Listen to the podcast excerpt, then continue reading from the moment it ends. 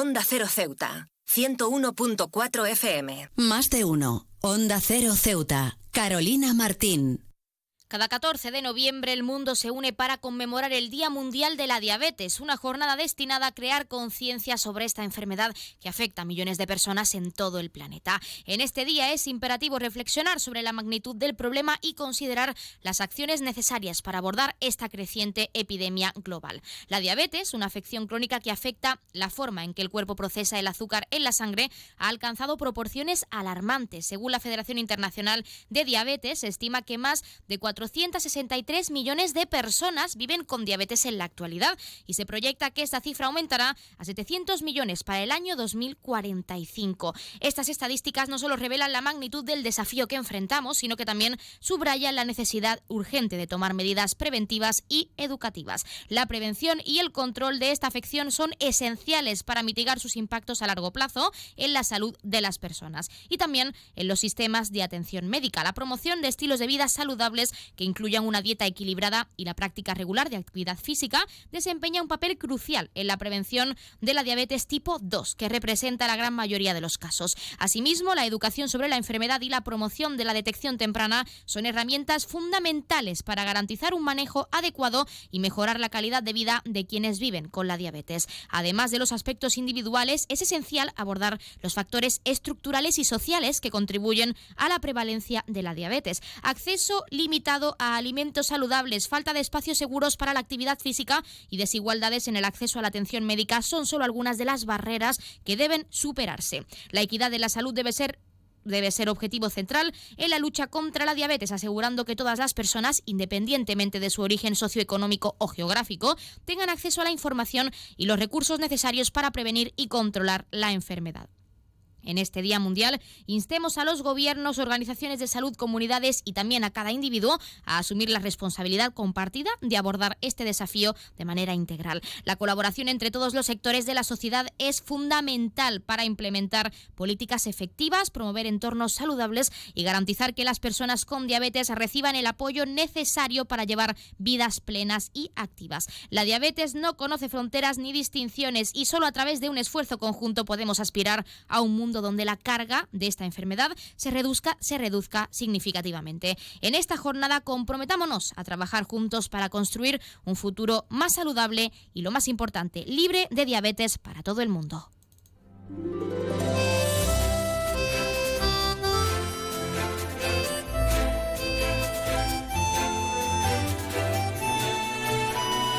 Buenas tardes. Arrancamos el programa de este martes 14 de noviembre y lo hacemos hablando de la diabetes y la importancia de concienciar y tratarla pues para una mejor calidad de vida de las personas afectadas y las que pueden ser afectadas, porque puede haber un gen hereditario en esa enfermedad, esa afección que afecta a millones de personas en todo el mundo. Nosotros arrancamos ya con una nueva edición de nuestro programa Más de uno Ceuta. Vamos a desconectar como cada día por un rato con un programa que viene cargado de temas interesantes.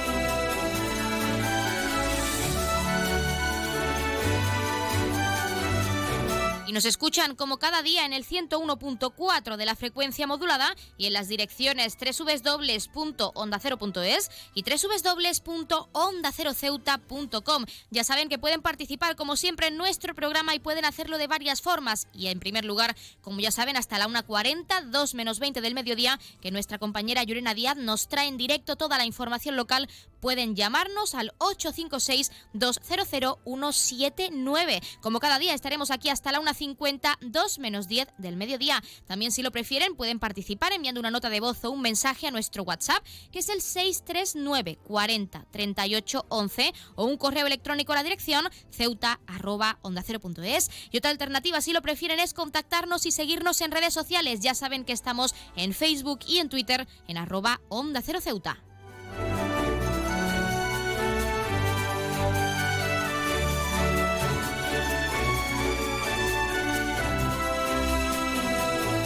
Pueden contarnos si creen que las nuevas herramientas para detectar y tratar esta afección producen mayor seguridad a los pacientes y también bienestar, o si por otro lado creen que se debería seguir avanzando en la investigación para paliar la diabetes. Ya saben que también pueden participar para felicitar a un ser querido que cumple años, dedicarle una canción o incluso pedirnos su tema favorito para que suene durante unos minutos en nuestro espacio, porque como siempre les decimos, queremos escucharles con nuevas canciones, géneros musicales, experiencias, recetas, anécdotas, sorpresas, que queremos ser partícipes de su vida diaria, así que anímense, llámenos y cuéntenos lo que les preocupa.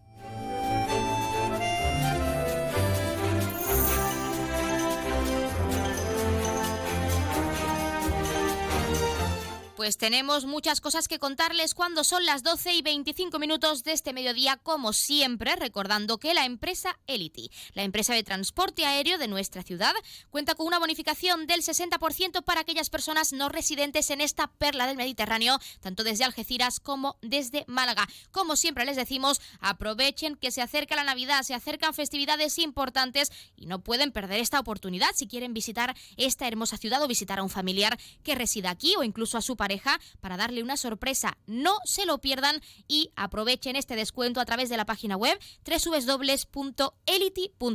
Y con este recordatorio, como cada día, comenzamos con nuestro programa.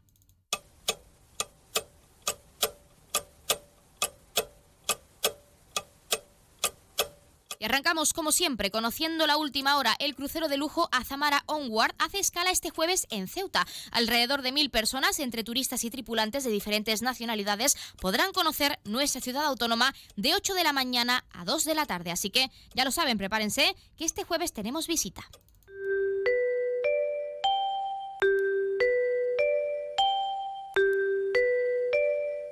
Y pasamos a conocer la previsión meteorológica. Según apunta la Agencia Estatal de Meteorología, para la jornada de hoy tendremos cielos parcialmente cubiertos con rachas de viento, temperaturas máximas que alcanzarán los 24 grados y mínimas de 17. Ahora mismo tenemos 22 grados y el viento sopla de componente variable, pero todo apunta a que el viento soplará muy pronto a levante.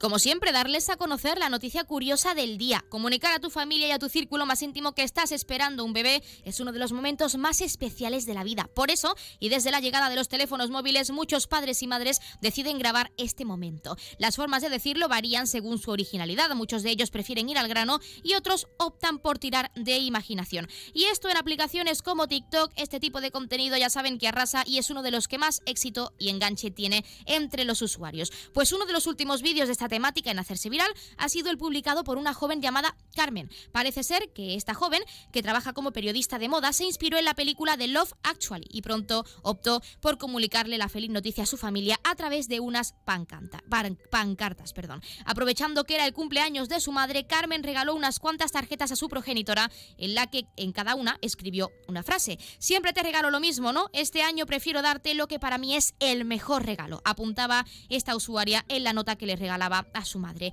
Completamente atónita, la progenitora seguía leyendo las tarjetas que su hija le iba dando. Es una experiencia, también es para papá. Justo al leer esa tarjeta, la madre quiso tirar de sentido del humor y confesó que al final siempre acaba pillando a su marido. Por último, la periodista de moda optó por revelar el horóscopo que será el bebé que está esperando y así desvelar que estaba embarazada. Va a ser el o la tercer, tercera Tauro de la familia. En ese mismo momento la emoción invadió por completo a la familia y tanto la madre como el padre se emocionaron y fueron de inmediato a abrazar a su hija. El momento se ha hecho viral en menos de cinco días al conseguir más de 5 millones de visualizaciones. Muchos usuarios han querido darle la, enhorabuena a Carmen y han querido valorar la originalidad con la que comunicó que serían uno más en la familia. Nosotros desde aquí también queremos darle la enhorabuena a Carmen por ese momento tan especial de su vida.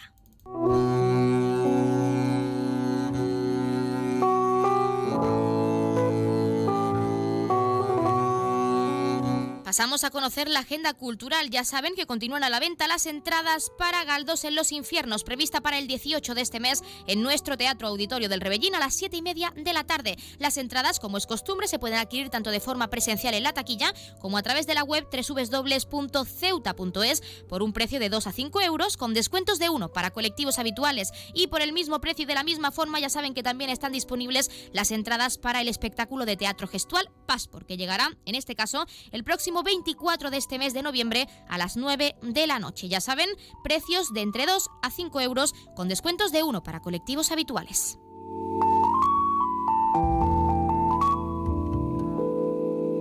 Como es costumbre, también contarles qué ocurrió un día como hoy. En 1969 despega la misión Apolo 12 desde, Estados Unidos, la segunda misión que llevará humanos sobre la Luna y la cuarta con tripulación del programa Apolo. Alunizó en el Oceanus Procelarum, océano de las tormentas. Y en el 1997 se estrena la película de animación Anastasia de la compañía Fox, una historia musical inspirada en la historia de la gran duquesa Anastasia Romanova de la Rusia imperial. Marca un hito en la historia del cine de la animación por su calidad e innovación y por ser, el primer film que parece competir con el reinado de Disney. Y en 2003 el planetoide Sedna es descubierto por los astrónomos Michael E. Brown y Chad Trujillo y también David L. Rabinowitz. Se trata de un objeto transneptuniano que tarda unos 11.400 años en completar una órbita alrededor del Sol.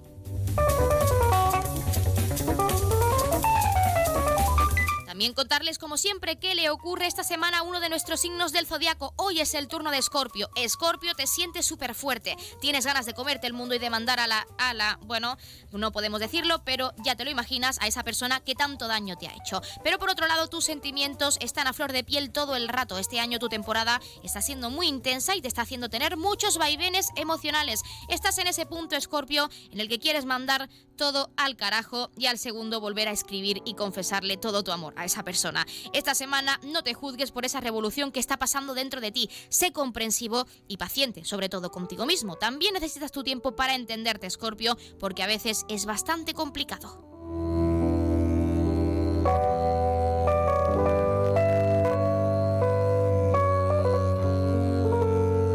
Se acerca el Black Friday, como ya saben, y aunque para muchos es época de comprar, adelantar o incluso regalar, es importante tener en cuenta las falsas ofertas que se pueden encontrar y que pueden perjudicar nuestra economía diaria. Nos lo contaba así el delegado de OCU en Andalucía, José Carlos Cutiño, al que por supuesto vamos a escuchar siempre recomendamos el tener un presupuesto cerrado eh, que esté realmente adecuado a nuestras capacidades económicas, pero además una lista de aquello que realmente necesitamos. Este tipo de, periodos promocionales son muy útiles si el consumidor lo utiliza para comprar lo que realmente necesita, aquello que realmente ha estado esperando y que ahora puede comprar a más bajo precio. Y para eso es necesario que no nos salgamos eh, de lo que inicialmente nos hemos pautado, que realmente necesitamos, que evitemos la compra impulsiva y que por otro lado también estemos seguros de que nos estamos ahorrando dinero y para eso es absolutamente necesario seguimiento de los productos que realmente estamos interesados en adquirir.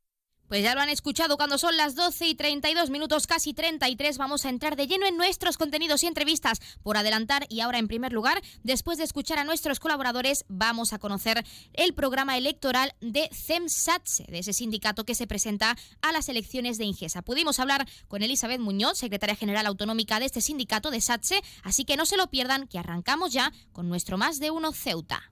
Más de Uno, Onda Cero Ceuta, Carolina Martín. ¿Estás buscando darle a tu hogar un toque moderno y elegante?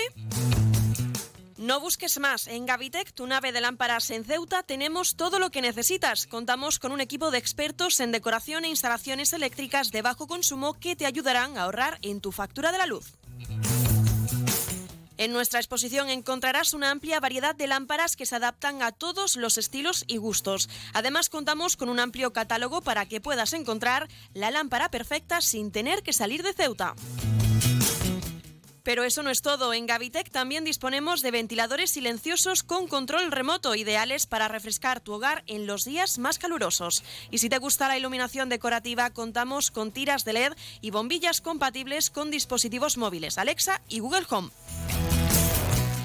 Y si buscas opciones ecológicas, también tenemos luminarias con carga solar. Podrás iluminar tu hogar de manera sostenible y ahorrar energía al mismo tiempo. Además, en Gavitec también ofrecemos material eléctrico de calidad y confianza.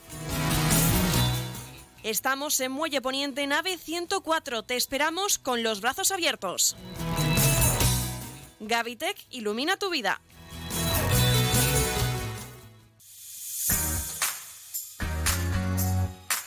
Aguas de Ceuta les recuerda a sus abonados que tienen a su disposición la oficina virtual donde podrán realizar múltiples gestiones, controlar sus facturas, consumos, realizar sugerencias o reclamaciones, modificar la domiciliación bancaria, activar o desactivar la recepción de sus facturas en formato papel.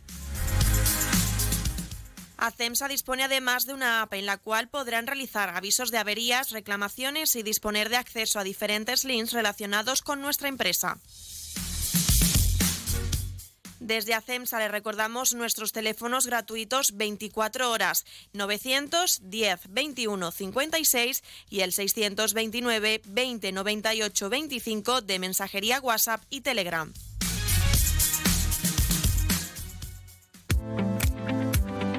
Bailar, beber, reír, mirar no son una invitación a nada. Como mujer me quiero divertir con mis amigas al igual que tú haces con tus amigos. Quiero disfrutar del ocio en igualdad. Sin mi consentimiento no hay nada más. Construyamos espacios seguros, rechaza actitudes sexistas y recrimina las conductas que generan daño a las mujeres. Acabemos con las agresiones sexuales en zonas de ocio.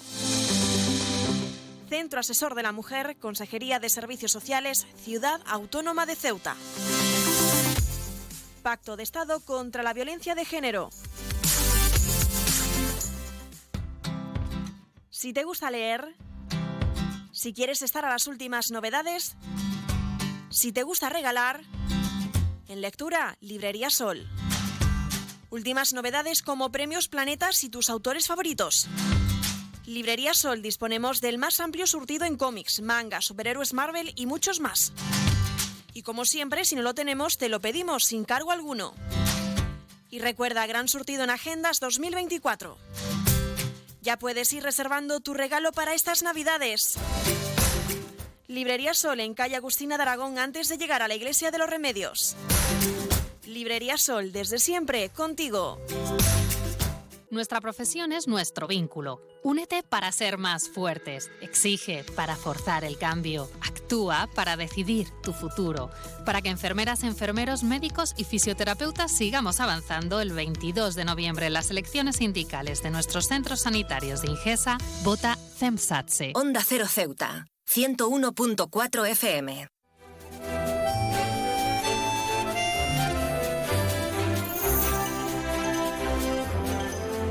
SATSE se presenta a las elecciones sindicales de Ingesa previstas para el próximo 22 de este mes de noviembre. Y para hablar de ellas tenemos con nosotros a Elizabeth Muñoz, que es su secretaria general autonómica. Elizabeth, muy buenas. Hola, buenas tardes.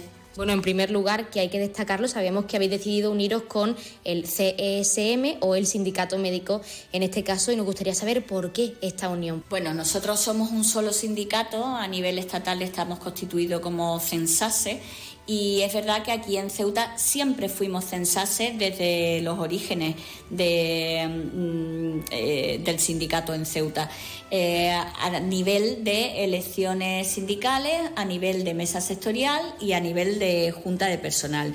Eh, ¿Qué es lo que ocurrió? Pues que el anterior jefe de la CEMS, el doctor Rafael Lavers, se jubiló y en aquel momento pues la CEMS no, siguió adelante, no tenía ningún eh, previsto ningún sustituto y por lo tanto eh, en esa siguiente legislación pues eh, legislatura perdón tuvo, tuvimos que presentarnos como SASE.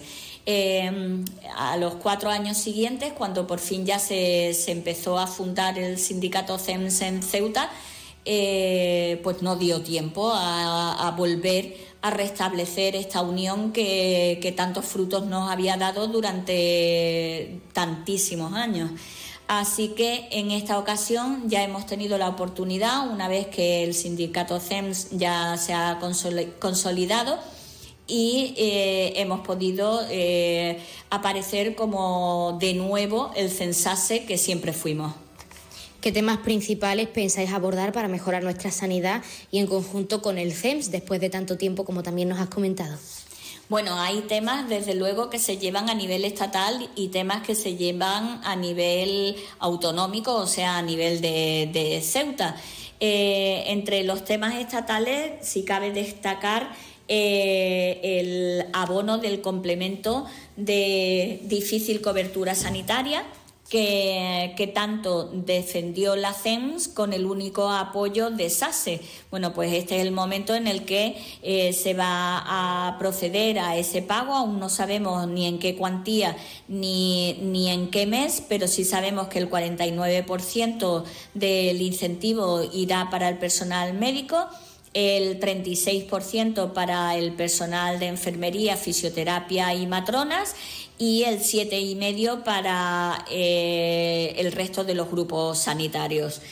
Eh, por otro lado, vamos a seguir luchando por la jornada laboral de 35 horas, que cada vez está más aceptada en el resto de autonomías y que esperamos que por fin eh, se acepte en esta próxima legislatura por parte de la INGESA, porque no queremos quedar de nuevo como la única, el único área a nivel estatal con una jornada de 37 horas y media. Eh, para nosotros es fundamental el solapamiento de, jornada en los trabajos a turnos, eh, también el aumento retributivo de las horas de guardia, eh, el aumento de las plantillas de médicos, de enfermeras y de fisioterapeutas y el abono de la carrera profesional a todo el personal laboral, que lo estamos ganando a través de nuestras respectivas asesorías jurídicas. No vamos a dejar de luchar por la jubilación anticipada y voluntaria y además estamos buscando que se convoque un concurso de traslados extraordinarios una vez que se terminen los procesos de, de OPEs y de estabilización que, tenemos ahora mismo en desarrollo. Eh, para nosotros es fundamental, además, eh, actualizar los permisos, eh, negociando a nivel central en el INGESA y una bolsa de trabajo que sea ágil y que, no perjudique a los trabajadores de, Ceuta. En cuanto a lo que hacemos en el día a día y vamos a seguir haciendo, eh, para nosotros es fundamental mantener la presencia en los comités de carrera profesional. Eh, porque además hacemos un asesoramiento personalizado a todos los afiliados.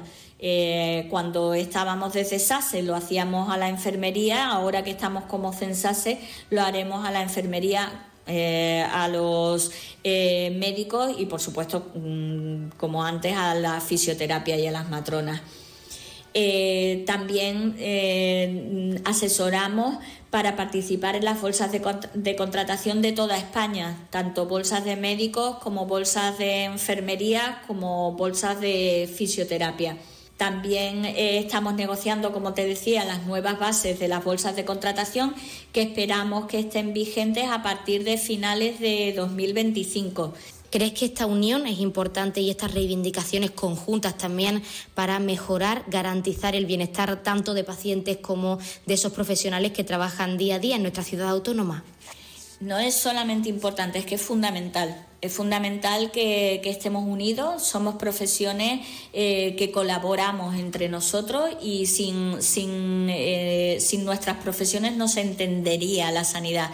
Eh, creo que el hecho de que acudamos unidos a, esta, a este nuevo periodo electoral va a favorecer que, consigamos mm, hitos para que médicos del resto de España quieran venir a Ceuta y quedarse en Ceuta matronas quieran hacer lo mismo porque tenemos una bolsa exigua que, muchas veces no nos da para cubrir las eventualidades ni en verano ni en periodos de vacaciones como Navidades o Semana Santa. Y lo mismo ocurre con el resto de, las categorías eh, como fisioterapia y enfermería. Por lo tanto, la unión de las fuerzas de todas las profesiones sanitarias tituladas es fundamental para la mejora de todos los médicos, eh, tanto a nivel de atención primaria como a nivel de atención especializada y el resto de profesionales sanitarios titulados. Para finalizar, y lo más importante, un mensaje de ánimo para todos nuestros oyentes ceutíes que quieran votar en esas elecciones sindicales. ¿Por qué les animamos a votar el próximo 22 de noviembre? Bueno, en las elecciones sindicales votarán los ceutíes y los que trabajan en Ceuta eh, a nivel del INGESA. Entonces, para nosotros es fundamental que acudan, que metan eh, la papeleta de censase en esa urna, porque esa papeleta es la que le va a dar fuerza a, las dos entidades sindicales que nos hemos unido para poder pelear duro por nuestros derechos y conseguir mejoras para nuestras profesiones. Pues Elizabeth Muñoz, como siempre, agradecerte que nos hayas atendido in situ en la sede de SATSE y como siempre también desearos muchísima suerte, que seguro que nos hace falta para esas elecciones. Muchísimas gracias. Un saludo.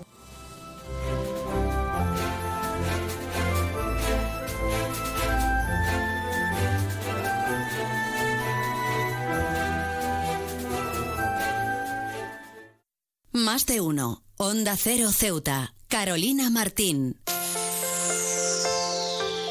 Menos representación en puestos de responsabilidad. Complicaciones para avanzar en una carrera profesional por tener que dedicar tiempo al cuidado de los hijos o a las tareas domésticas.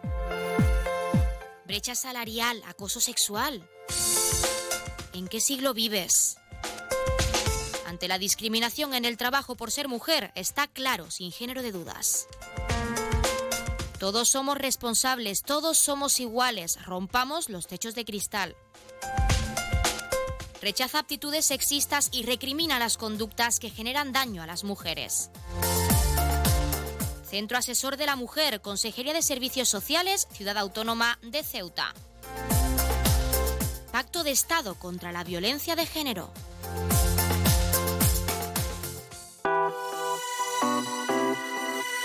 Belmóvil cumple 25 años gracias a vosotros a todos los clientes que han confiado en nosotros. Experiencia, atención, surtido y servicio. Son los valores que hemos adquirido estos años. Las mejores marcas, los precios más baratos y el asesoramiento más profesional en Belmóvil. 25 aniversario de Belmóvil en calle Fernández número 4. Belmóvil, la tienda de tus sueños. Cruza el estrecho disfrutando de la experiencia de viajar en helicóptero de la forma más rápida, cómoda y segura. Con Elity, una compañía española creada y pensada para ti. Ahora a un precio increíble. Los pasajeros no residentes que deseen a Ceuta tendrán la ventaja de contar con una importantísima bonificación del 60% sobre el precio total del billete de ida y vuelta, aplicable a todos los vuelos regulares de la compañía con salida desde Algeciras y Málaga. Para más información visita nuestra web elity.com es app o redes sociales. Elity, ahorra tiempo, gana vida.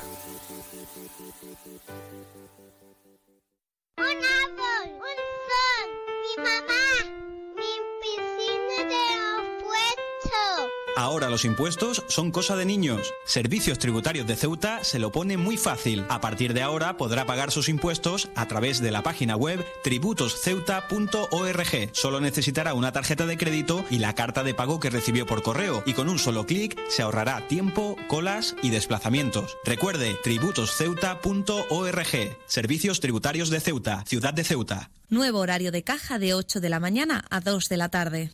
El puerto de Ceuta avanza con la ayuda de los fondos europeos. Gracias a una inversión de más de 23 millones de euros cofinanciados al 80% por el FEDER, la Autoridad Portuaria de Ceuta está acometiendo obras de mejora en sus instalaciones. Proyecto cofinanciado por la Unión Europea. Fondo Europeo de Desarrollo Regional. Una manera de hacer Europa.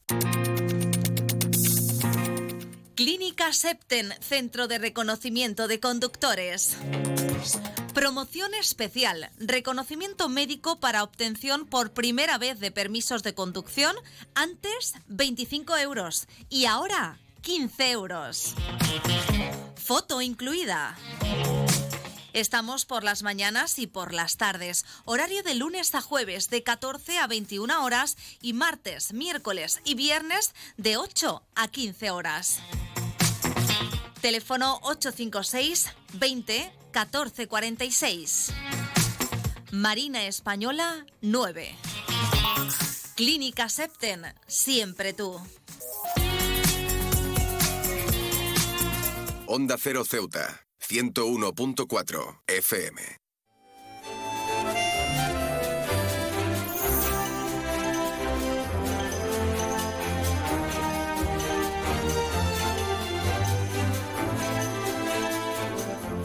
El otoño trae consigo cambios muy evidentes, como un clima más frío, y también nos regala una serie de alimentos de temporada que tienen numerosos beneficios para nuestra salud. Por eso mismo, y en nuestra sección de salud, tenemos con nosotros a Noelia Suárez, responsable de Nutritienda, para hablar de esta situación, de estos alimentos. Noelia, muy buenas tardes. Hola, buenas tardes. ¿Qué tal, Carolina? ¿Qué tal? Bueno, lo primero, lo más importante es por qué es esencial la alimentación en estas temporadas estivales como son el otoño y el invierno.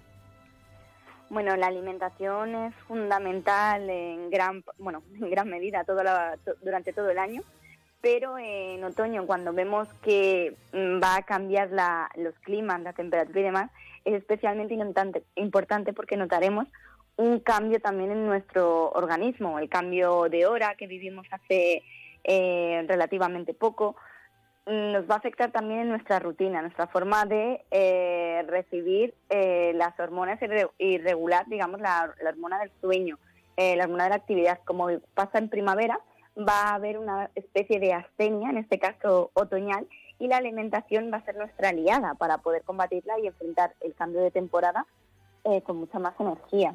Hablando de estos alimentos de temporada, antes de conocer sus propiedades, por supuesto, nos gustaría saber cuáles son, porque muchas personas no los conocen y sobre todo no conocen esos beneficios que tienen para nuestra salud. Pues esos alimentos que nos van a apoyar para preparar el cuerpo de forma, pues inmunológicamente, de cara al invierno, eh, solamente los, mm, para encontrarlos solamente tenemos que mirar al al mercado, tenemos que mirar en todos estos establecimientos porque los va a dar el propio otoño, ¿no?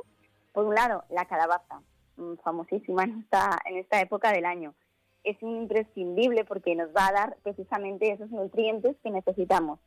Eh, en principio destaca por su contenido en carotenoides, que entre ellos los betacarotenos, es un grupo de pigmentos que, convierten, que se convierten perdón, en vitamina A, y contribuye al mantenimiento de la visión en condiciones normales. Además, es fuente de vitamina C, algo muy importante para bloquear los radicales libres y proteger nuestras células frente al daño oxidativo.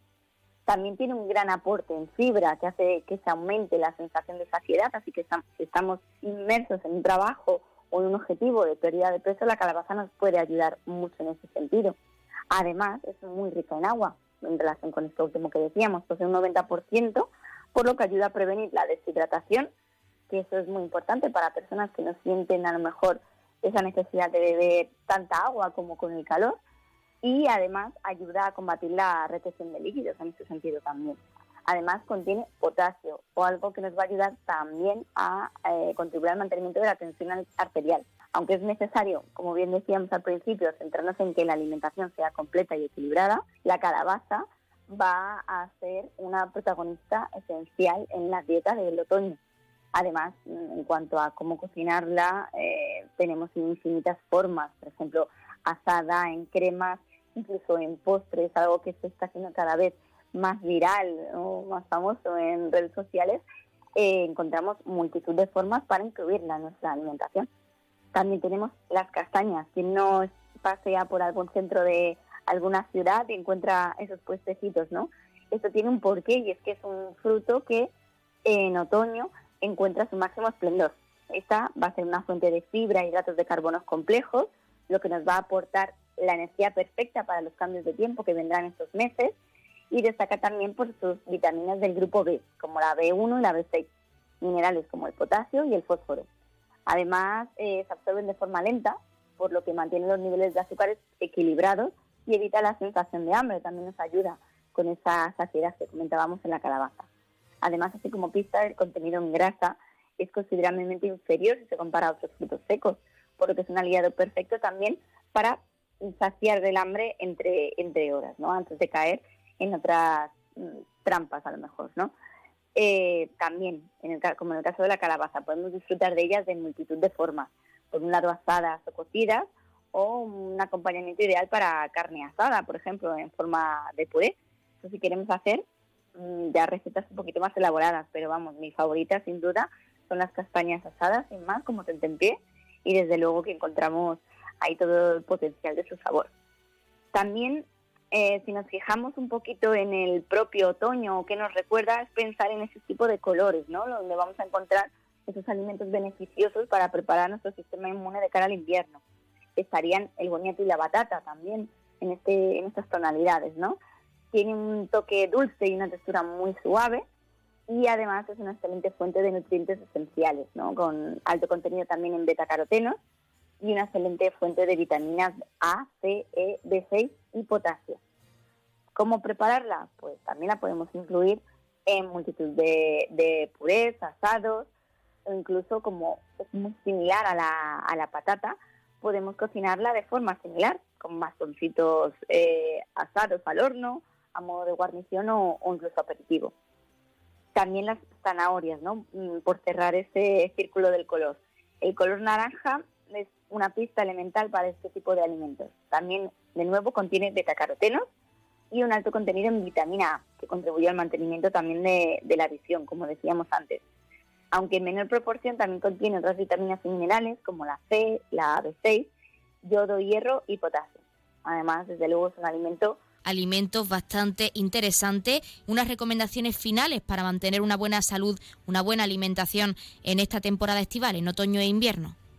Pues desde luego, mm, así como resumen perfecto, elegir esos alimentos de colores otoñales y productos de temporada, la naturaleza es sabia y nos va a dar precisamente lo que necesitamos. Importante, no solamente tanto en otoño, sino durante todo el año, intentar mantener una dieta equilibrada. Conviene comer todo tipo de, alimentos sin, sin excluir ningún grupo alimentario y considerando la proporción adecuada de nutrientes en base a nuestras necesidades. Es importante escuchar a nuestro cuerpo. También no olvidarse de beber. Es muy necesario mantener una buena hidratación, aunque las temperaturas bajen y sintamos que baja esa necesidad de saciar la sed, intentemos eh, beber el agua necesaria. Y eh, por último, ahora que vienen también las fiestas, reuniones y demás, tampoco hay que estigmatizar ningún tipo de reunión ni alimento. Es importante que mantengamos ese equilibrio durante todo el año y si ya tenemos una cena con amigos, con familia, tampoco pasa nada, es parte también de, de, ese equilibrio, ¿no? Lo importante también es disfrutar y la salud mental también cuenta mucho. Pues Noelia Suárez, nosotros nos quedamos con esas recomendaciones finales y agradecerte la participación en nuestra sección de salud y en nuestro programa para hablarnos de estos alimentos de otoño, de sus propiedades y de cómo seguir una buena alimentación en estas festividades que ya están a la vuelta de la esquina y esa temporada tan eh, importante que es el invierno y con esos cambios de clima, por supuesto. Muchísimas gracias. Gracias a vosotros.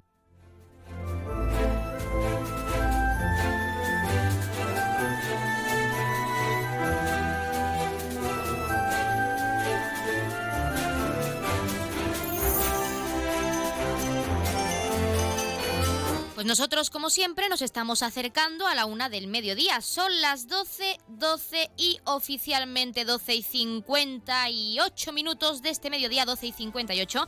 Y como ya saben, a esta hora, a la una en punto, les dejamos en primer lugar con nuestros compañeros de Madrid que les acercarán tanto las noticias de última hora a nivel nacional de lo que ocurre en nuestro país, como las noticias de interés a nivel internacional de lo que ocurre en el mundo y con el objetivo de que siempre nos mantengamos informados, de que siempre conozcamos la actualidad y lo que ocurre más cerca de nosotros. Y hablando de eso, de lo que ocurre más cerca de nosotros también, como cada día les dejaremos con nuestros compañeros de Andalucía y con toda esa información a nivel regional que tienen que acercarles. Nosotros regresamos con la segunda parte, como ya saben, de nuestro Más de Uno Ceuta a partir de la 1 y 10, una 12 minutos aquí en directo en esta emisora en la 101.4 de la frecuencia modulada. Y como siempre, y en primer lugar, es costumbre, tendremos con nosotros a nuestra compañera Llorena Díaz para acercarnos ese pequeño avance informativo, esos titulares de cara a toda la información local que se está cocinando para traer en directo a partir de la 1.40, 2 menos 20 del mediodía. Y también tenemos que decirles que ya lo comunicaremos a través de nuestras redes sociales, pero por adelantarles, mañana no contaremos con nuestra programación local habitual, sí con esa información local de la mano de nuestra compañera de, la, de las 8 y 20 de la mañana, ese informativo matinal, pero no con nuestro más de uno Ceuta, porque dejaremos paso a nuestros compañeros de Madrid, a nuestro compañero Carlos Alsina, con ese especial de debate de investidura del presidente del gobierno. Así que estén muy atentos porque podrán seguirlo en directo en esta casa, en Onda Cero y con nosotros, como es costumbre. Y ahora sí, les dejamos con nuestros compañeros de Madrid y Andalucía. No se vayan y regresamos enseguida con muchos más contenidos y entrevistas que acercarles aquí en directo y con todo el cariño, como siempre queriendo que nos hagan partícipes de su vida diaria. No se vayan.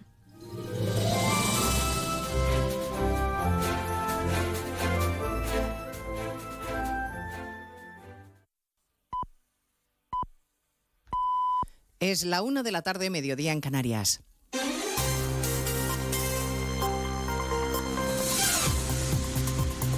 Noticias en Onda Cero. Buenas tardes, les avanzamos a esta hora algunos de los asuntos de los que vamos a hablar con detalle a partir de las dos en Noticias Mediodía. Por supuesto, todo lo relacionado con la amnistía y con la investidura de Pedro Sánchez, pero lo primero es la última hora y es que la audiencia de Barcelona ha enviado finalmente a juicio al exfutbolista del Fútbol Club Barcelona, Dani Alves, por un delito de agresión sexual. Recordarán que está acusado de violar a una joven en el reservado de una discoteca de Barcelona el pasado mes de diciembre. Así que la audiencia de Barcelona envía a juicio a Dani Alves acusado de agresión sexual. Esta es la última hora, aunque el asunto del día sigue siendo, como no, la investidura de Pedro Sánchez que se, de Pedro Sánchez que se llevará a cabo mañana y la tramitación de la ley de amnistía. Vamos por partes. Empezamos a esta hora en el Palacio de la Moncloa, donde se celebra el último Consejo de Ministros de esta legislatura. Veremos si es la última ocasión en la que los de Podemos forman parte del gabinete o no. En cualquier caso, acaba de comenzar la rueda de prensa de la portavoz, eh, de la portavoz del Gobierno en funciones, Isabel Rodríguez, dice que el problema en España no es la ley de amnistía, que es impecable a su juicio. El problema es que el Partido Popular no acepta la decisión de que no va a gobernar, de que no suma una mayoría parlamentaria. Compromiso cumplido desde la tranquilidad eh, de haber presentado, de haber conocido en el día, en el día de ayer, pues eh, un texto legislativo importante para nuestro, para nuestro país, impecable el punto de vista eh, jurídico, anclado en el marco constitucional y el que estamos pues, encantados de poder eh, conversar y transmitir este contenido con, con las instituciones eh, europeas. En el Congreso, el Partido Popular ha anunciado que no está tan contento y que se va a oponer en la mesa de la Cámara a la tramitación de la ley de amnistía. Buenas tardes, José Ramón Arias. Buenas tardes. Esta ley de amnistía es una inmoralidad porque ha sido dictada por los propios delincuentes a los que se va a amnistiar. El Partido Popular no va a cambiar de opinión y vamos a su oposición a tramitar esta ley por el mismo criterio, según Cuca Gamarra, que los miembros socialistas en la mesa del Congreso del año 2021 entendían esta proposición de ley como inconstitucional que no creo que vaya a haber letrado alguno con un mínimo de rigor jurídico que sin reforma alguna de la Constitución desde el año 2021 pueda amparar ahora la constitucionalidad de algo que fue declarado, fue apreciado inconstitucional en el año 2021. Los populares lamentan que esta ley amnistíe la violencia, la corrupción y el terrorismo. Aseguran que los españoles no van a indultar nunca ni amnistiar a Pedro Sánchez. Hablaremos de los colectivos que hoy han manifestado su oposición a la ley, por ejemplo, el Ayuntamiento de Antas en Almería de mayoría socialista ha presentado una proposición en contra de esta ley de amnistía. También hoy hablaremos de precios. Hemos conocido el dato definitivo del IPC de octubre. Subió un 3,5%. Los precios siguen creciendo, aunque lo hacen algo menos ya no suben por encima del 10%, solo, solo un 9,5%. El impacto sobre la capacidad de ahorro de los españoles es evidente, Caridad García. El ahorrador español se ha vuelto más precavido por la inflación y los tipos de interés. Crece nueve puntos el perfil del conservador. Lo son ya la mayoría, 56%. A la vez, el 53% de los que logran guardar algo de su dinero ha visto reducida su capacidad de ahorro por los precios. De esta forma, poder cubrir imprevistos se coloca como la primera razón para el ahorro. Ángel Martínez Aldama es el director del Observatorio Inverco. Esta mayor incertidumbre en cuanto a cómo va a evolucionar la economía afecta sin duda a cuáles son nuestras previsiones eh, y nuestros motivos de ahorro. Aunque el depósito es el producto predominante, uno de cada tres ahorradores ahora mismo no contrataría a uno que le dé el 2%, porque no cubre la inflación y porque hay otros instrumentos mejor remunerados. Y junto al clásico de los precios, otro clásico, el del paro. La OCDE confirma que seguimos a la cabeza con un 12% de tasa corresponsal en París, Álvaro del Río. España lidera un mes más la tabla de los países de la OCDE con el mayor índice de desempleo. El paro subió en septiembre en nuestro país una décima respecto al mes anterior, hasta el 12%, mientras que la media entre las economías más ricas del planeta se mantiene estable al 4,8%, que es el dato más bajo de la serie histórica. A España le cuesta recuperarse, se aleja y queda así a cuatro puntos de su mínimo en 2007. En septiembre también subió una décima el paro femenino y el juvenil, índice que seguimos encabezando. Los españoles menores de 25 años sin empleo ascienden al 27,8%. Y los ministros de Defensa de la Unión que se comprometen a que Ucrania sea el destino preferente de sus exportaciones armamentísticas. Corresponsal comunitario Jacobo de Regoyos. El alto representante entiende que Europa tiene suficiente capacidad de producción de armamento. Lo que ocurre es que el 40% de lo que sale de nuestras fábricas se está exportando a otros países fuera del continente que no son Ucrania. A lo mejor lo que tenemos que hacer, dice, es intentar llevar esta producción a los ucranianos. El secretario general de la OTAN, por su parte, ve progreso los aliados de la OTAN están entregando cada vez más armas y aumentando su producción, lo que significa que además de redirigir las exportaciones, estas estaría de hecho intensificando. Ampliamos en 55 minutos todos estos contenidos sin más y más cuando resumamos la actualidad de este martes 14 de noviembre. Elena Gijón, a las 2, Noticias Mediodía.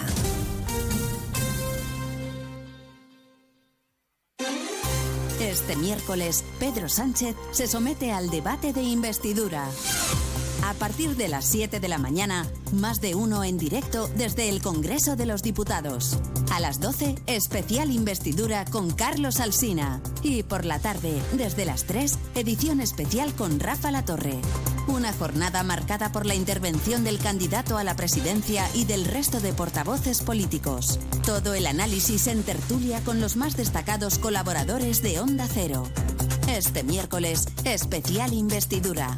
Te mereces esta radio. Onda Cero, tu radio.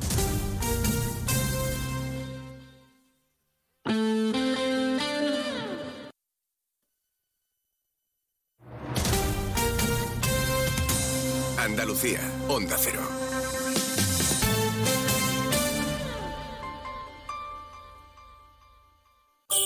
En estas Navidades, saborea el mejor jamón ibérico de bellota. Los Romeros de Alanís. Producto familiar y artesanal con tiendas en Alanís y Sevilla. Los Romeros de Alanís. Descubre nuestro producto estrella, Lomito Ibérico de Bellota. El mejor sabor para estas fiestas. Realiza tu pedido entrando en shop.losromerosdealanís.com y lo recibirás en casa en 48 horas. Los Romeros de Alanís. De nuestras dehesas a tu mesa. Montepío, ¿en qué podemos ayudarle? Inicio en breve mis vacaciones y antes me gustaría hacerme una revisión médica. No se preocupe, lo tiene cubierto. Puede concertar la cita con su médico por teléfono a través de nuestra web, con la garantía de Adeslas, entidad reaseguradora de los productos de salud de Montepío. Visite montepíoconductores.com. Montepío, lo tiene cubierto. Disfruta el mes de Black Friday con Social Energy. Llévate 200 euros en tu batería virtual con Quiroluz, con seguro todo riesgo incluido los dos primeros años y grandes descuentos con hasta 25 años de garantía en todas nuestras instalaciones de primeras marcas. Pide tu cita al 955 44 11 11 o socialenergy.es y aprovecha las subvenciones disponibles. La revolución solar es Social Energy. Sobre todo, Onda Cero Andalucía.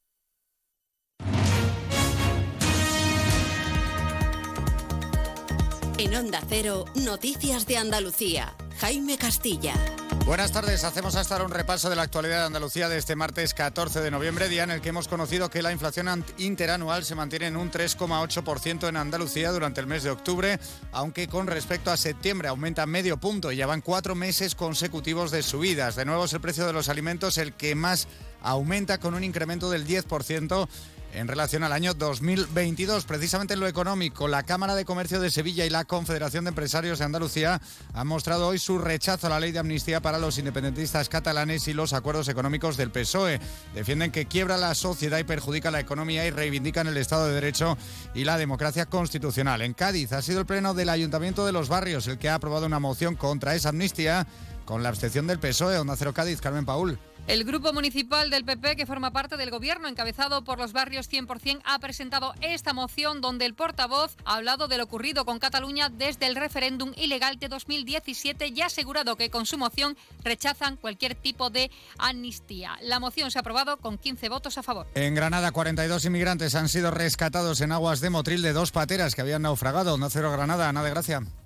Sí, 36 personas de las 42 rescatadas estaban en el agua, todos varones. Una de las dos pateras se había hundido. Finalmente pudieron llegar hasta el puerto de Motril, donde muchos de ellos presentaban signos de hipotermia. Sobre sequía, el relator de la ONU para el agua potable considera que en las comarcas del norte de Córdoba se vulneran los derechos humanos debido a la falta de suministro de agua potable que sufren desde el pasado mes de abril. Onda Cero Córdoba, Anabel Cámara. A esa conclusión ha llegado el relator de la ONU para los Derechos Humanos al Agua Potable y también catedrático de la Universidad de Zaragoza, Pedro Arrojo, tras visitar las comarcas del Guadiato y los Pedroches. El relator advierte que se vulneran los derechos humanos de más de 80.000 vecinos que no cuentan con suministro de agua potable en la red pública desde hace siete meses y que además se encuentran con la dificultad de tener que acudir a diario al reparto de agua en camiones cisterna. Seguimos ahora con el repaso de la actualidad del resto de provincias y lo hacemos por Almería, donde hoy tiene lugar el debate de la moción de censura contra el alcalde socialista de la localidad de Chercos, Onda Cero Almería, Inés Manjón. Sí, se produce en estos momentos y así este almeriense podrá conseguir ser el alcalde más longevo de España tras la moción de censura del Partido Popular. Se trata del exalcalde José Antonio Torres, cuenta con 98 años y podría cumplir los 100 como nuevo alcalde de Chercos. En Ceuta, el gobierno local va a solicitar una conferencia de carácter urgente con el presidente del gobierno en funciones, Pedro Sánchez, y los representantes de las comunidades y ciudades autónomas, al objeto de conocer qué acuerdos se han alcanzado con las formaciones políticas para la sesión de investidura del mismo. En Huelva, las organizaciones agrarias desconvocan las protestas previstas tras abrir una vía de diálogo con las administraciones y avanzar en la ejecución de las infraestructuras hidráulicas. Concretamente, celebran el retraso hasta enero de la aplicación del recorte del 50% del agua para riego y mantendrán reuniones periódicas para velar por el cumplimiento de los compromisos. En Jaén, Andaltec, Centro Tecnológico del Plástico, impulsa proyectos como Light Compolite, que permite aprovechar la poda del olivar para fabricar componentes de automoción y mobiliario urbano y de oficina.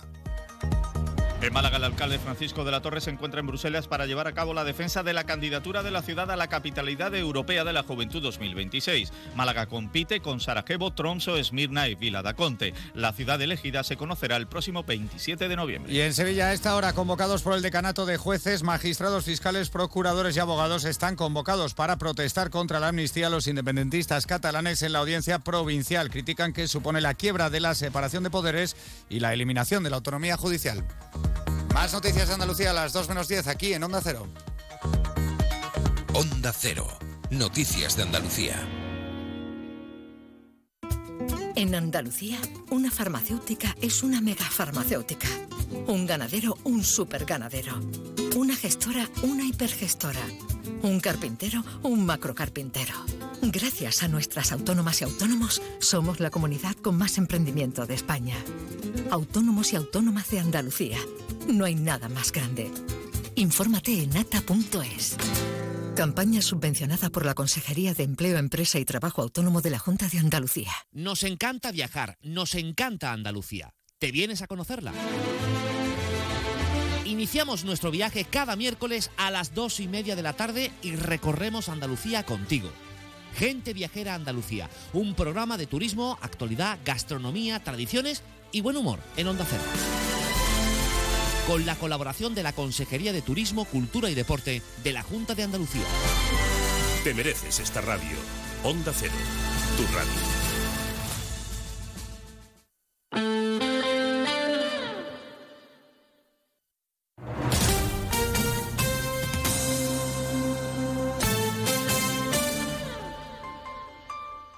Onda Cero Ceuta, 101.4 FM. Más de uno. Onda Cero Ceuta. Carolina Martín.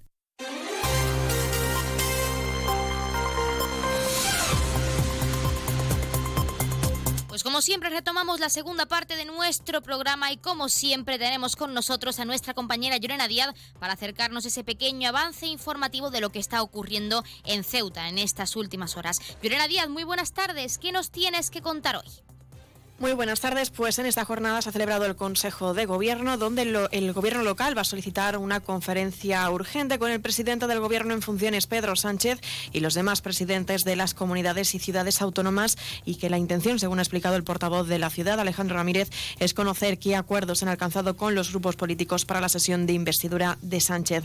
Del mismo modo, el portavoz del Gobierno de la ciudad ha corregido ese error técnico del que informó la formación Ceuta ya tras la celebración del Consejo de Administración de ACEMSA con la subida del recibo del agua. Y es que, según ha reconocido la ciudad, este recibo único subiría, no subiría un 4,5% como estaba establecido para el 2024, sino que ha asegurado este encarecimiento que se va a limitar en un 2,6%. En otro orden de asuntos, también contarles pues que en esta jornada se ha retomado también nuevamente el juicio del caso en Vicesa. Recordemos que se trata de la investigación de una presunta trama de corrupción en la adjudicación de viviendas de protección oficial en Ceuta a cambio de dinero, donde de más de 30 personas están acusadas, entre ellas exaltos cargos políticos y funcionarios, así como intermediarios y supuestos beneficiarios de las viviendas. También vamos a contarles más asuntos relacionados con el área sindical y es que el sindicato médico ha responsabilizado al Ingesa de la marcha de una de las dos endocrinas del Hospital Universitario de Ceuta y es que desde el sindicato advierten que esta situación no solo perjudica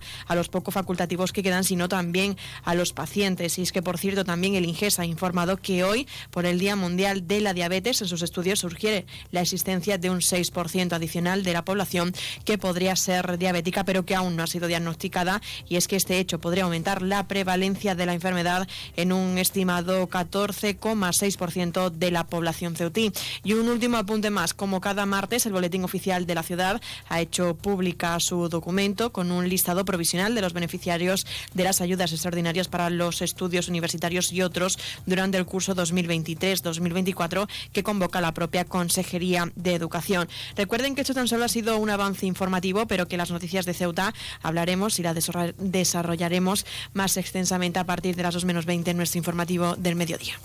Pues muchísimas gracias, como siempre, a nuestra compañera Llorena Díaz, que nos deja esa pequeña, ese pequeño avance, ese pequeño titular de cara a toda la información local que regresa, como ya saben, a partir de las 2 menos 20 del mediodía. Pero no se vayan, que continuamos aquí en nuestro Más de Uno Ceuta y con nuestros contenidos y entrevistas. Arrancamos ya.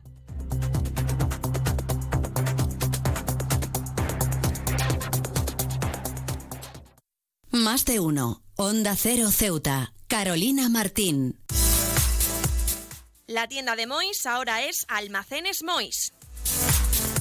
Seguimos siendo los mismos, pero ahora queremos atenderte más y mejor. Te lo mereces.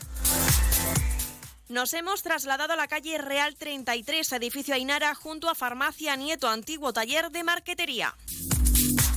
Almacenes Mois, ahora más artículos, más novedades y como siempre con los mejores precios. Y no te pierdas nuestras ofertas y liquidaciones. Almacenes Mois, por y para ti. Nuevo concesionario Citroën con un nuevo equipo, un nuevo espíritu y una nueva experiencia. Ahora tu nuevo concesionario oficial Citroën en Ceuta, en Borras y Ballesteros. Preparado para ofrecerte el mejor servicio y la mejor atención en todo momento. Nuevo concesionario oficial y servicio técnico Citroën en Ceuta, en Borras y Ballesteros, Avenida España, número 26. El puerto de Ceuta avanza con la ayuda de los fondos europeos. Gracias a una inversión de más de 23 millones de euros cofinanciados al 80% por el FEDER, la Autoridad Portuaria de Ceuta está acometiendo obras de mejora en sus instalaciones. Proyecto cofinanciado por la Unión Europea. Fondo Europeo de Desarrollo Regional. Una manera de hacer Europa. Onda Cero Ceuta, 101.4 FM.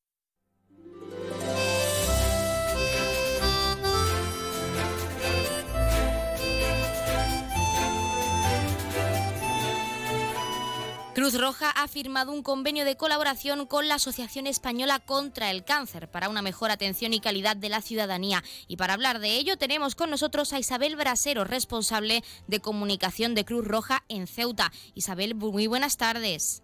Buenas tardes. Bueno, en primer lugar, ¿cómo nace este convenio de colaboración con la Asociación Española contra el Cáncer? Algo bastante interesante. Sí, eh, surge porque bueno nosotros desde siempre eh, eh, mantenemos conversaciones con ellos de manera habitual. De hecho, además el propio Jesús Ferreiro, presidente de la Asociación Española contra el Cáncer en Ceuta, tiene una gran trayectoria en el mundo de, instituciones y de ONG, tanto que bueno que ha sido también voluntario nuestro. hemos colaborado muchísimas veces en muchos campos diferentes y en una ocasión, hace relativamente pues poco tiempo, se dirigió también a nosotros, bueno, pues un poco para ver eh, cómo podíamos eh, darle forma ¿no? a, esta, a esta idea, que si bien es nueva en Ceuta, no lo es en otros territorios. Entonces, pues vino con su equipo, nos reunimos un día y nos presentó pues la, la oportunidad de formar parte de, de, esta red en la que Fundación La Caixa eh, establece la coordinación a nivel institucional y económica eh, para darle forma al proyecto. Eh, la Asociación Española contra el Cáncer es la coordinadora del proyecto técnicamente hablando. el proyecto se llama Programa Final de Vida y Soledad y Cruz Roja en Ceuta pues pondría los recursos humanos, Que en este caso pues sería el personal voluntario con el que nosotros contamos. A raíz de ahí, de varias conversaciones y tal, pues bueno, le dimos forma y, ayer pues eh, se firmó ¿no? el, el convenio. Bueno, nos gustaría saber también qué supone para vosotros, para Cruz Roja y para la Asociación Española contra el Cáncer, por supuesto, pero en vuestro caso, ¿qué objetivo dirías que persigue este convenio, además de mejorar pues la atención y la calidad a la ciudadanía ceutí en este caso? El objetivo principal es eh, cubrir la soledad a la que se pueden enfrentar y a la que se suelen enfrentar en numerosas ocasiones personas que se encuentran en un proceso de enfermedad crónica y normalmente se encuentran ya, perdón, en el final de su vida.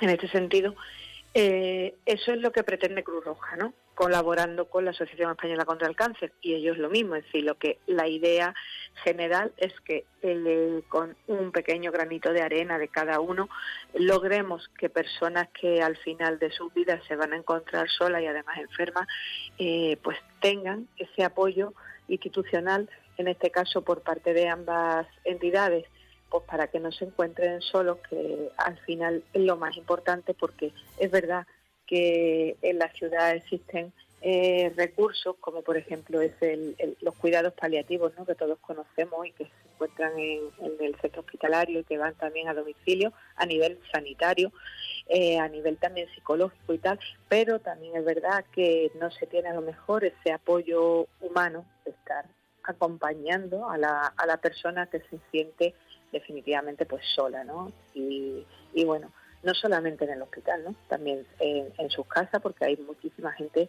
que desafortunadamente se encuentra sola en su domicilio y también en centros, en centros residenciales, que parece que es como no se tiene mucho en cuenta, quizá porque, eh, bueno, está en la residencia y tal, sí hay personal que obviamente eh, lleva sus funciones a cabo perfectamente, pero al final la persona pues se encuentra sola, ¿no? Y no tiene a lo mejor a alguien que se dedique a, esa persona de manera exclusiva durante al menos un rato al día para finalizar y lo más importante para profundizar, mejor dicho, porque nos has comentado que va a aportar cada entidad en este convenio de colaboración, pero sí nos gustaría saber qué medidas se incluyen para, entre otras cosas, pues ayudar a apoyar a esas personas y pues mejorar esa calidad de vida, como estábamos comentando.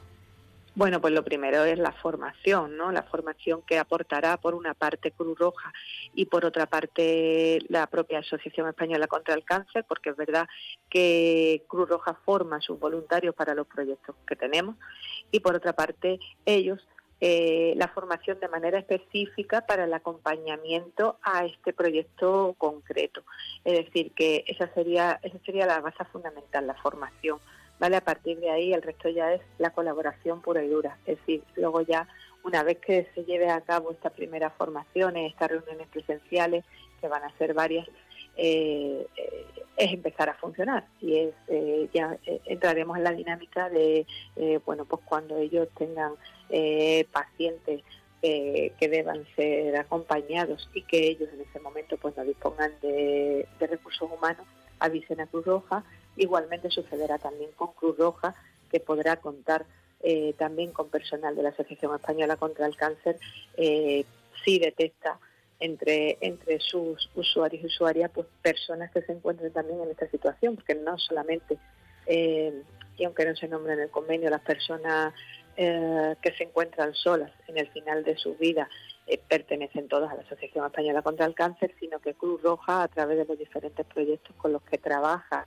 eh, siempre alrededor eh, de personas generalmente mayores y a veces no tanto, que se encuentran en ese proceso de final de vida, eh, sí que detecta ese tipo de necesidades, es decir, que la colaboración en ese sentido pues también va a ser, va a ser mutua y eso sería un poco no técnicamente los pasos que vamos a, que vamos a dar. Pues nosotros nos alegramos de esos pasos, de ese proyecto, de ese convenio de colaboración tan interesante y esencial en la mejora de calidad de vida de la ciudadanía ceutí. E Isabel Brasero, como siempre, agradecerte la participación en nuestro programa, darnos unos minutitos para hablarnos de este proyecto tan interesante en colaboración a la Asociación Española contra el Cáncer, de la que estaremos, por supuesto, muy pendientes para próximas formaciones y eventos que realicéis en colaboración. Muchísimas gracias, como siempre. Gracias, muchas gracias.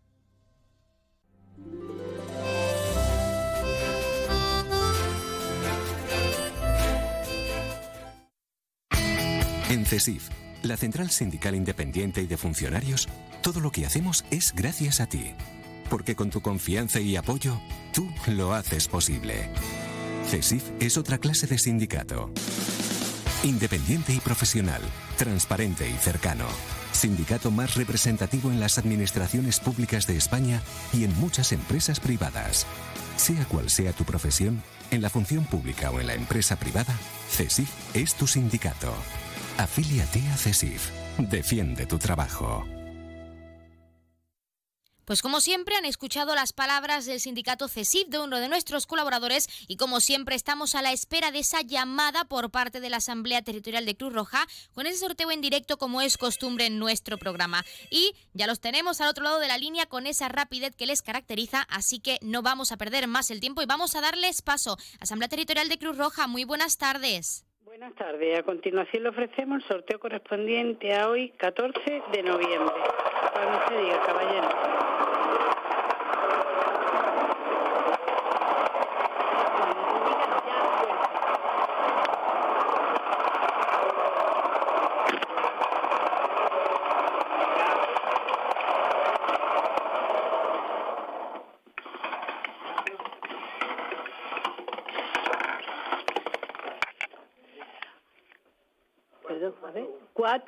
Cuatro uno. El número agraciado ha sido 441.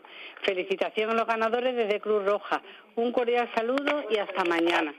Pues muchísimas gracias, como siempre, a esa Asamblea Territorial de Cruz Roja por ofrecernos ese sorteo en directo y, en este caso, hasta el jueves. Pero no se preocupen que mañana contarán en redes sociales con ese número agraciado para que no se pierda ni un detalle. Ya saben, Facebook, Twitter, arroba Onda Cero Ceuta, porque, como les recordamos, no estaremos en directo para que puedan seguir ese debate de la sesión de investidura de Pedro Sánchez. Así que nosotros estaremos muy pendientes también desde aquí en contacto con nuestros oyentes. Y ahora sí, enhorabuena a todos los premiados y premiadas que como siempre esperamos hayan recibido esa gran noticia con nosotros y que no hayan sido pocos. A recordarles el número agraciado de hoy que ha sido el 441. 441, popularmente conocido como el carbón. Y ahora sí pasamos a conocer los números de interés. Ya saben que el 112 es para emergencias, 016 para la lucha contra el maltrato, el 900 018 018 para el acoso escolar y el 024 el teléfono de atención a conductas suicidas. Y si quieren contratar un servicio de taxi, ya saben que en Ceuta contamos con dos empresas, Autotaxi con el 856 925 225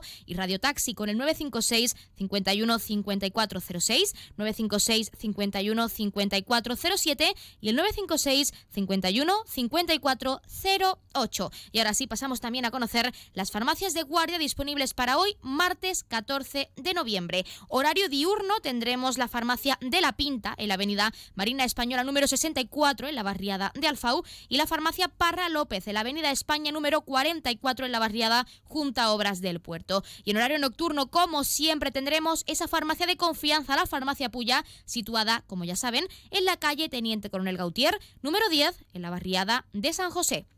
Pues como siempre les hemos acercado esos números de interés, esas farmacias de guardia y ahora sí, como siempre también les dejamos con algo de música para que desconecten y regresamos enseguida. En este caso, regresamos con algo bastante especial y es que hemos salido a la calle para conocer de primera mano ese vigésimo encuentro Muse Ceuta, un proyecto bastante interesante donde prima el arte y el teatro como medio de expresión para fomentar valores en los más pequeños. Nos lo contaban Anabel Domínguez, directora de la Fundación Yehudi Menugin y Francisco Javier Maya, subdirector general de Cooperación Territorial e Innovación Educativa del Ministerio de Educación y Formación Profesional. Así que no se lo pierdan, que nos queda mucho por contarles. Primero, algo de música para que desconecten.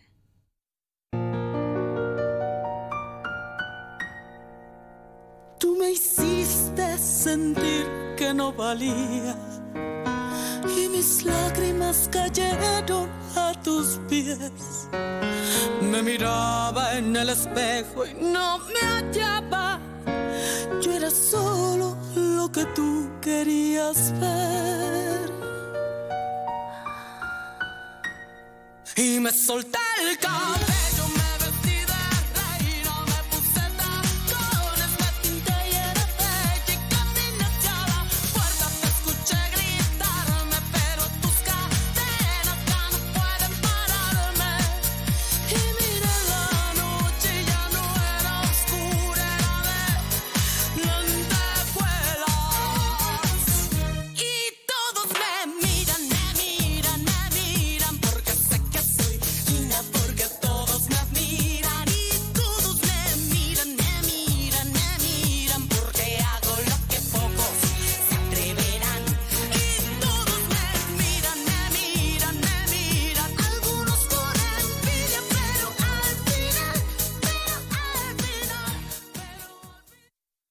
Más de uno. Onda Cero Ceuta. Carolina Martín. Onda Cero Ceuta. 101.4 FM.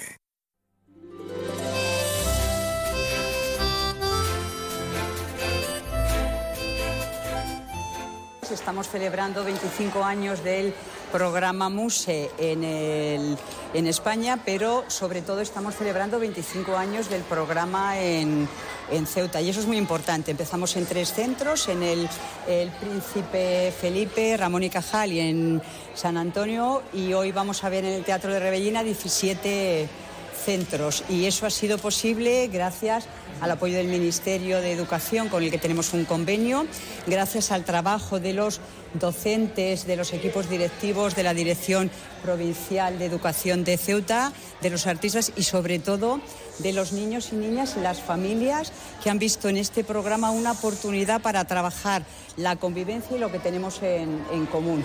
Eh, hilando todo esto con el mensaje del fundador de la Fundación, de Yehudi Menuhin, que creía que a través del arte y en consecuencia del trabajo desde las emociones y desde los sentimientos podríamos conseguir un mundo más justo y solidario y enseñar a estos niños a ser mejor personas, que eso ayudaría a mejorar la sociedad. En estos momentos tan difíciles, todos estos mensajes que nos hablan de un trabajo desde lo personal y en equipo es muy importante y eso es lo que vais a poder ver hoy en el, en el teatro.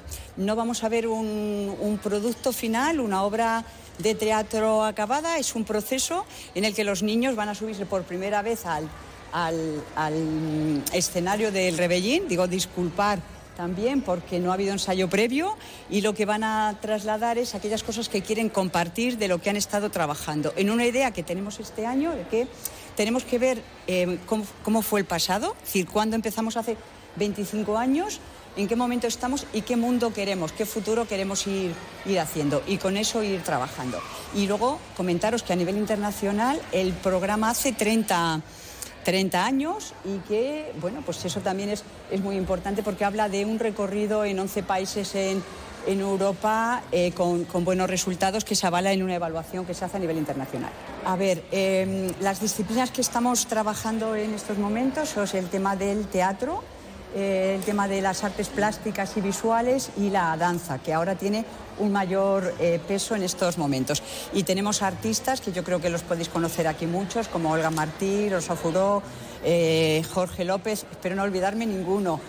Violeta Gómez Barceló, Natalia, María Ángeles, Davinia y eh, Guillermo. Digamos que tenemos muchos artistas y sobre todo que también estamos ahora mismo seleccionando otros nuevos artistas que se incorporen. El año pasado empezó Lola Carpena con el tema del hip hop, porque, porque a veces pensamos que, que, que, tenemos que trabajar la identidad cultural, pero estos niños ya son del futuro, son del siglo XXI y todos los que estamos aquí, no sé algunas de vosotras, pero somos del siglo XX y estos niños ya van con otros mensajes y otras y otras claves. Y por eso también os vais a ver algún artista que también hemos hecho un guiño que viene de, de Brasil y que se va a incorporar a partir de, de, enero. ¿no? Ahí está, el, educación y cultura y eh, todo esto con la otra pata para equilibrar, que es también para trabajar temas del ámbito de lo, de lo social.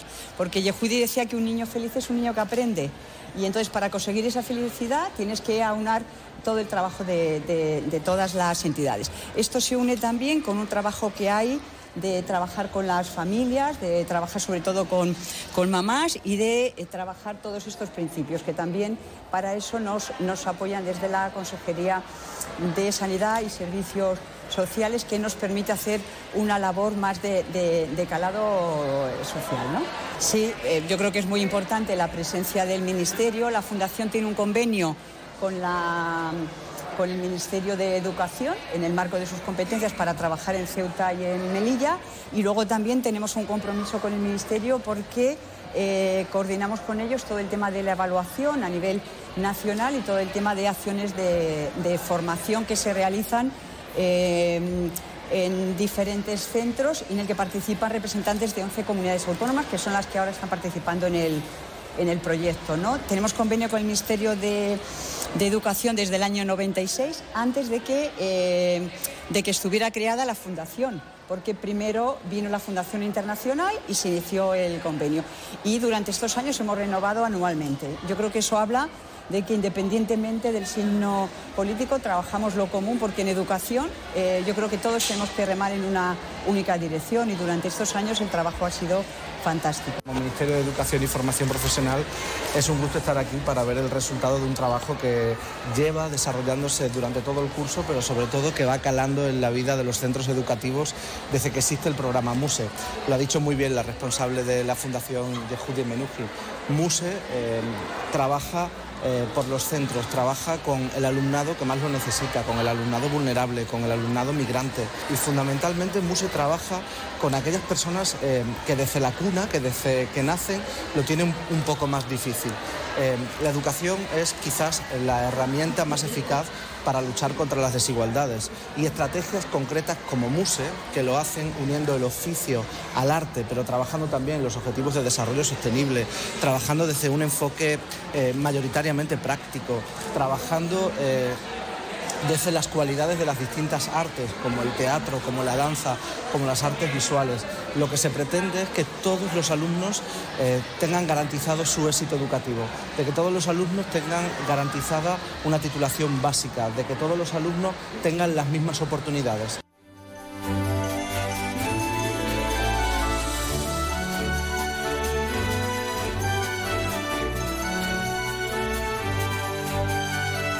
Pues hasta aquí nuestro programa, nuestro Más de Uno Ceuta y nuestros contenidos y entrevistas. Ya saben que en este caso regresamos el jueves a la misma hora, 12 y 20 del mediodía, con más contenidos y entrevistas. Pero mañana sigan atentos, porque a las 8 y 20 de la mañana nuestra compañera Llorena Díaz les traerá esa información local, como es costumbre, y también podrán seguir a partir de esa hora, a partir de las 11 de la mañana, si no recuerdo mal, eh, con nuestros compañeros de Madrid, con nuestro compañero Carlos Alsina, ese debate de investidura especial de esa sesión, pues que se celebrará mañana miércoles y se votará el próximo jueves. Así que estemos, estamos muy pendientes, nosotros regresamos el jueves, pero ahora sí, como siempre, les dejamos con algo de música y nuestra compañera Llorena Díaz les trae en directo enseguida toda la información local al completo de lo que, lo que ha estado ocurriendo en el día de hoy, en estas últimas horas, en nuestra ciudad autónoma. Por nuestra parte, que pasen muy buena tarde y lo dicho, regresamos el jueves.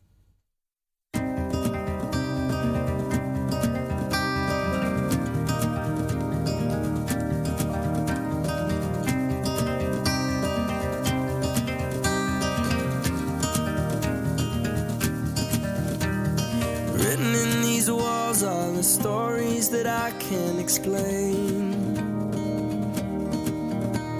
I leave my heart open, but it stays right here empty for days. She told me in the morning she don't feel the same about us in her bones. Seems to me that when I die, these words will be written on my stone.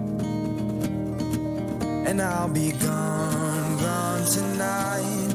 The ground beneath my feet is open wide. The way that I've been holding on too tight, with nothing in between. The story of my life, I take her home.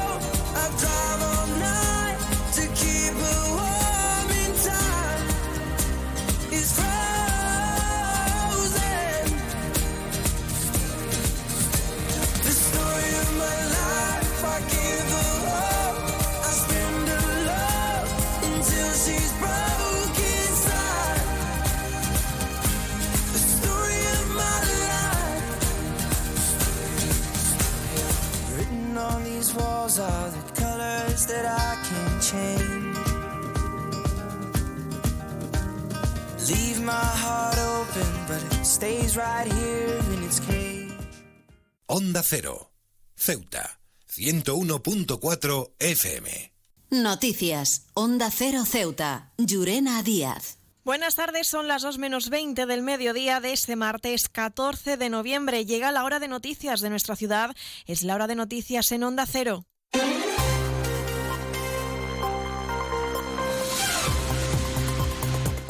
Y comenzamos como siempre el informativo recordando la previsión meteorológica y es que según apunta la Agencia Estatal de Meteorología para la jornada de hoy tendremos cielos despejados, temperaturas máximas que alcanzarán los 22 grados y mínimas de 17. Ahora mismo tenemos 20 grados y el viento en la ciudad sopla de componente variable. Servicios informativos en Onda Cero Ceuta. Pues entramos de lleno en nuestros contenidos. El gobierno local va a solicitar una conferencia urgente con el presidente del gobierno en funciones, Pedro Sánchez, y los demás y los demás presidentes de las comunidades y ciudades autónomas. La intención, según ha explicado el portavoz del Ejecutivo local, Alejandro Ramírez, es conocer qué acuerdos se han alcanzado con los grupos políticos para la sesión de investidura de Sánchez que tendrá lugar mañana para que se dé traslado a todos los representantes autonómicos y a través de ello a toda la ciudadanía sobre el alcance y los efectos que tendrán contenidos y condiciones asumidos eh, con, el, acuerdo ¿no? que, que, ha alcanzado para la investidura y el coste que creemos que será asumible para, para la sociedad española. El Gobierno de la ciudad se manifiesta de manera inequívoca en defensa de la igualdad de trato a todos los españoles, con independencia del territorio en que residan, y defiende el justo y equitativo trato que ha de esperarse por parte de un Gobierno de España y que éste actúe en todo momento conforme a nuestro ordenamiento, sin violentar la imprescindible separación de poderes que rige nuestro Estado de Derecho. Del mismo modo, el portavoz del Gobierno de la ciudad ha corregido el error técnico del que informó la formación Ceuta ya tras la celebración del Consejo de Administración de ACEMSA con la subida del recibo del agua. Ramírez ha reconocido que este recibo único subiría un 4,5% en 2024 y ha asegurado que el encarecimiento se va a limitar en un 2,6%. Eran varios conceptos, pero para que quede así claro y quede así constancia, eh, no era un 4,5%, como es cierto que allí se dijo en el Consejo de Administración, por un error aparte de los técnicos, sino que la subida del recibo de agua es la que se establece eh, según el IPC, creo que el IPC del mes de agosto, de finales de agosto, creo que es de 31 de agosto, y nos han confirmado que está fijada y calculada en torno a un 2,6%.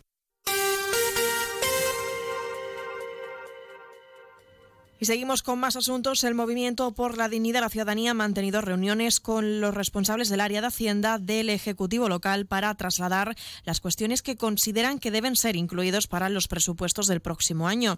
Según ha explicado la líder de la formación localista, Fátima Hamed, se trata de varias reivindicaciones. Por ejemplo, la construcción de vivienda en Ceuta. Nosotros consideramos que no solamente el Estado, que también tiene que empezar a construir vivienda en la ciudad, recordemos que hace más de ocho años desde que no se pone ni un solo ladrillo en Ceuta, como siempre hemos venido denunciando desde el MDIC, sino que también el ayuntamiento debe recoger una partida presupuestaria destinada a la construcción de vivienda para que nuestra gente, para que la gente de Ceuta pueda desarrollar su proyecto de vida en la ciudad. Ahí hemos pensado que hace falta una inversión ambiciosa, una inversión que excede el presupuesto del 24 y que por lo tanto debería ser plurianual, dividida en varias anualidades.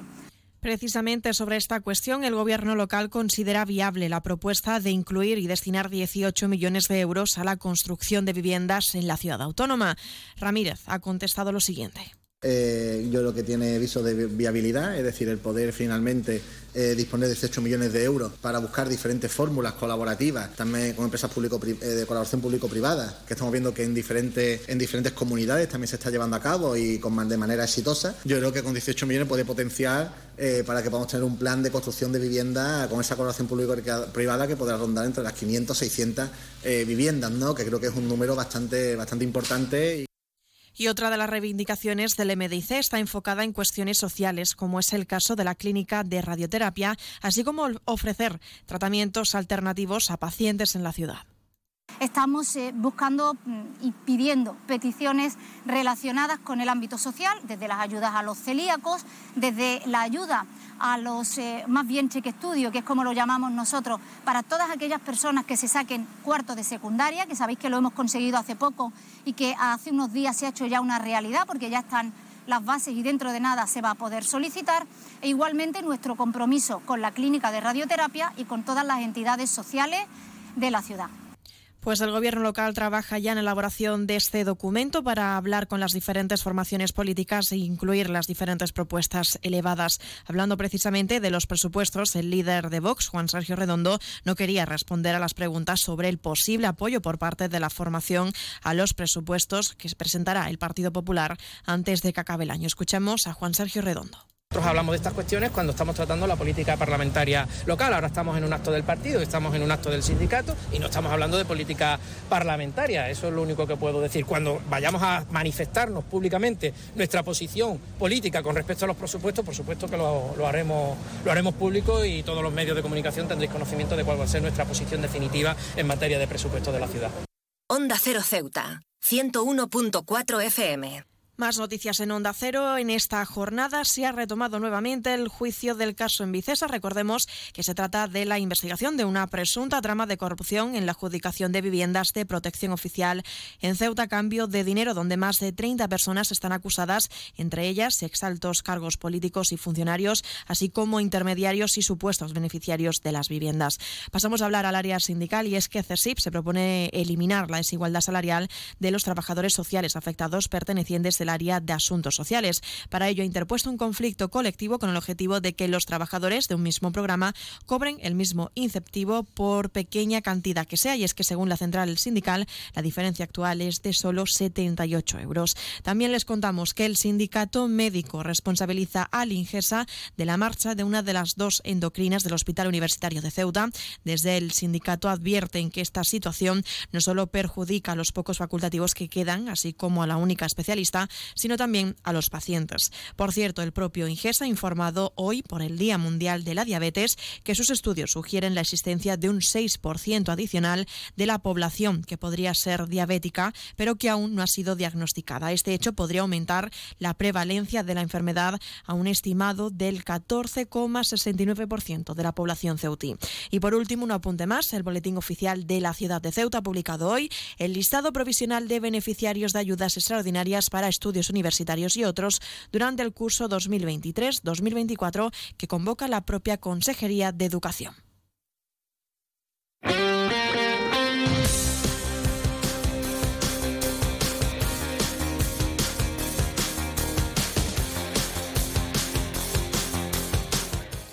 Pasamos a conocer la información deportiva. La ciudad va a incrementar su partida económica destinada al fútbol a través de la agrupación deportiva Ceuta, recibiendo casi 4 millones de euros, lo que supone el 40% del total de las subvenciones que repartirá el Instituto Ceutí de Deportes. También la Federación de Fútbol de Ceuta será favorecida por este reparto, a lo que le corresponden 1,6 millones. Dentro de estos presupuestos también se va a destinar a la Federación de Ipica con 480.000 euros, la Unión África A la que le corresponden 430.000, y al Club Natación Caballa, entre otros, con 380.000 euros. Y un apunte más, el Ceuta Base se ha clasificado para el Campeonato de España por clubes. Tras vencer al Camoens en el pabellón Antonio Campamor, acceden ahora al torneo nacional que se va a celebrar a partir del 2024.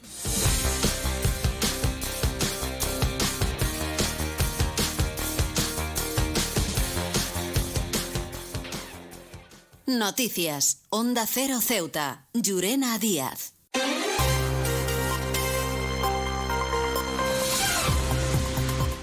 Nos estamos acercando ya a las 2 menos 10 al final de nuestro informativo. Se quedan ahora con nuestros compañeros de Andalucía que les acercarán toda la información a nivel regional. Y como siempre, unos minutos más tarde, a partir de las 2 de la tarde, nuestros compañeros de Madrid les ofrecerán toda la actualidad a nivel nacional e internacional. Volvemos mañana miércoles, como siempre, a partir de las 8 y 20 de la mañana para contarles todo lo que suceda en nuestra ciudad durante las próximas horas. También aprovecho para recordarles que pueden seguir todas las noticias de Ceuta a través de nuestras redes sociales tanto en Facebook como en Twitter, en arroba Onda Cero Ceuta. Eso sí, mañana miércoles, con la convocatoria de investidura al presidente del Gobierno en funciones, Pedro Sánchez, se verá modificada nuestra programación habitual y no contaremos con nuestro programa de las 12 y 20 con más de uno Ceuta, ni tampoco con nuestro informativo del mediodía, pero sí regresaremos con nuestro informativo matinal de las 8 y 20 de la mañana.